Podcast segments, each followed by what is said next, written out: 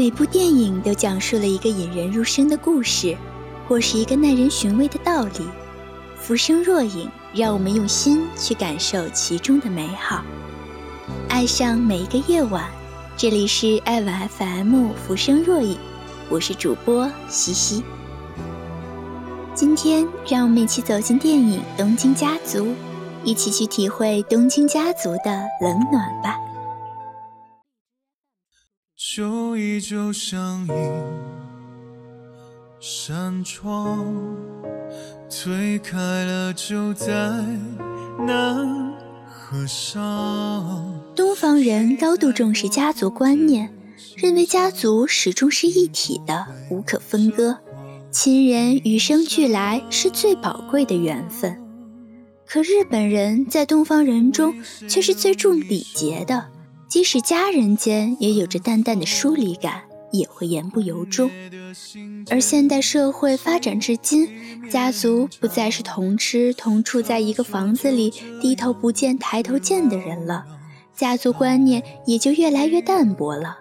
代表家族的是更小单位的家庭。然而，家族可以舍弃吗？故乡可以忘记吗？东京家族就冷静克制地问了观众这个问题。山田洋次不要求你说出答案，但答案已经在每个人的心里明了了。一对住在濑户内海的老夫妇，一路舟车劳顿来到东京。东京有三对儿女，大儿子是医学博士，成家立业，膝下两子。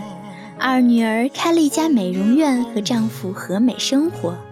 小儿子一事无成，还在东京闯荡。没有一个人说父母来是一件坏事，没有一个人抱怨，你却可以从他们客气疏离的笑意言辞上感受出来，两位老人只是短住几天需要招待的客人。大儿子在两位老人穿戴整齐，只等出游的时刻。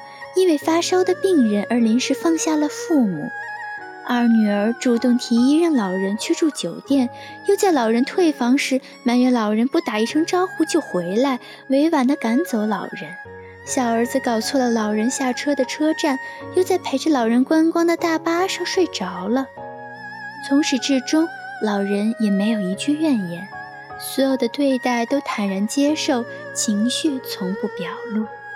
日本人啊！真是滴水不漏，面上从来不戳破。大丈夫在日语里译作没关系，电影里出现最多的大概就是这句话了。父母对儿媳妇说：“麻烦你了。”儿媳妇笑眯眯地说：“大丈夫。”儿子抱歉地向父母说明今天不能出游了，父母也是一脸体谅地说：“大丈夫。”成人的世界。只有疏离，而大儿子的两个孩子却会表达不满：一个埋怨家里太小，爷爷奶奶来住平添不便；一个埋怨父亲工作太忙，连棒球都不能陪着打；一个说出了三个儿女的心声，一个说出了两位老人的心声。不懂日本的家庭观，但私以为家族应该是有话直说，心存耐心，相互体谅的。太多的对不起，没关系，麻烦你了。不如你太不像话了，你能不能花些时间陪陪我？唯一能感到家庭温柔的瞬间，是老太太和小儿子在狭小的公寓里面见小儿子的女朋友。年轻的女孩没有过分的关爱，只是像一个普通的孩子一样温暖地对待老太太，明媚地笑着。我习惯狭窄的地方，有可爱的儿子在旁边嘛。那样的男人哪里可爱了？告别的时候，女孩说：“我们还能再见面。”这句本该由子女说出的话，被一个还未过门的女孩说了。老太太很受温暖，跟儿子说：“长次，我们今天一天过得可长了。”说起今天的种种失落，却是最后遇到了这个可以把儿子托付给他的女孩，发自内心的开心。儿子也趴在母亲的身边，满眼笑意地讲起两人相遇相爱的故事。那一刻很幸福吧？母亲也讲起自己年轻时的爱情，是一见钟情啊！两段相似的爱情，母子二人笑着睡去。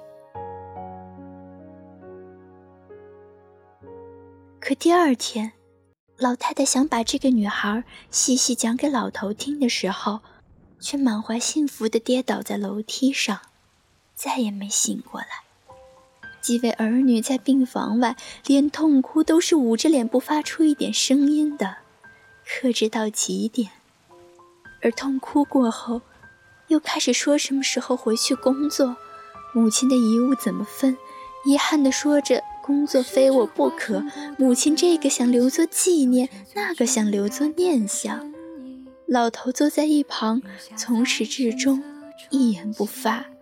谈起父亲独居的问题，大儿子邀请他来东京一起住。老头终于说话了：“我不会再去东京了。”本以为东京也是家，儿女都在。该有多少住处啊！但实际上，短短几天，只有一天住在大儿子家，剩下的几天辗转反侧在酒店房间。老头宿醉在小酒馆，老太太在小儿子家临时凑合了一夜。这么大个城市，却没个安睡的住处。那一天，你来了。回到濑户内海，房子里只剩下老头一个人。隔壁的孩子来拿衣服，问他儿女是不是已经离开了。东京人很忙啊。那些儿女已经是东京人了，而他还是濑户内海人。从此，一个人，一个家。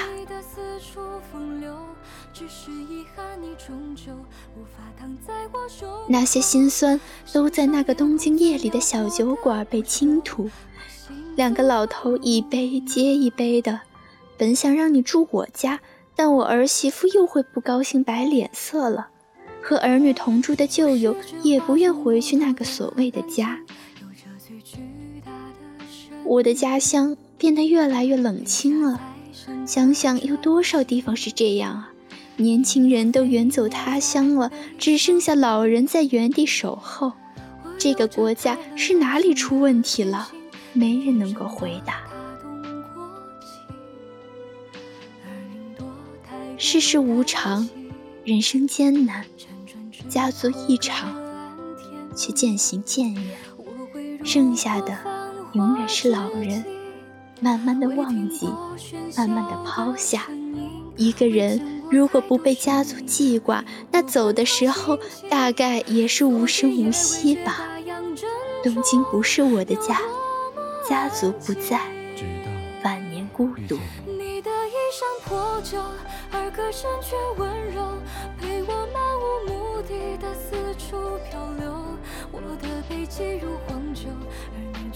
却微笑摆首，把它当成整个宇宙。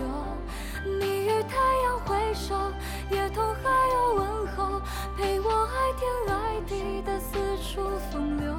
只是遗憾，你终究无法躺在我胸口，欣赏夜空最辽阔的不朽，把心字放入眸。好了，今天的浮生若影就到这里，感谢本期作者柯欣。如果你喜欢本期节目，欢迎关注微信公众号爱晚 FM，获取全文和背景音乐吧。我是西西，让我们下期再见吧。肩头是那么的宽厚，足够撑起海底那座琼楼。而在你到来之后，它显得如此清瘦。我想给你能奔跑的疼痛。